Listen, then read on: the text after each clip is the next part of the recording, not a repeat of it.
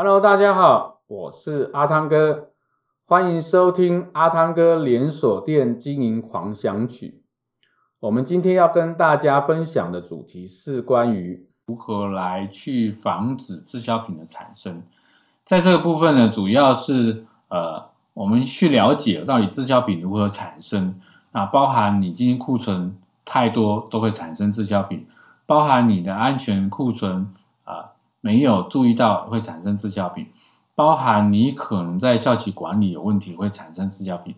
所以在整个滞销品的一个防防止滞销品产生的一个方式呢，啊，我们首先要去制定一个你商品的这个啊安全库存的一个方式。再从安全库存方式里面来去啊进行你的这个分析，那一般我们会在每个礼拜啊来去分析你的销售状况，那并且对应到呃你现有的库存状况呢来进行这些调整。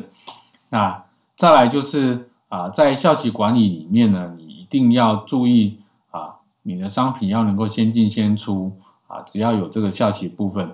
那第二个部分是在你验收商品的时候，你要注意啊，如果有商品的这个在应收的这个效期以外的，我们就不要去啊收进来，免得你的这个呃商品一收进来，在效期上面就已经过短。那第三个部分就是我们要去注意到，在你的这个啊效期的啊检查部分，你每一个月都要安排你的效期检查，那并且把它登录下来。当有效期问题的时候呢，我们就要去把它整理掉。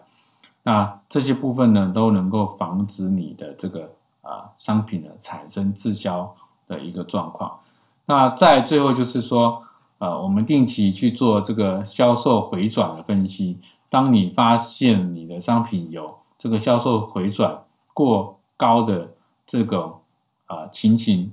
也就是说你的库存过高，造成你销售回转不足。的这种情况下呢，啊，你就要去进行这个调整跟汰换的一个动作。这是今天阿汤哥跟大家分享的主题，我们下一个主题见，拜拜。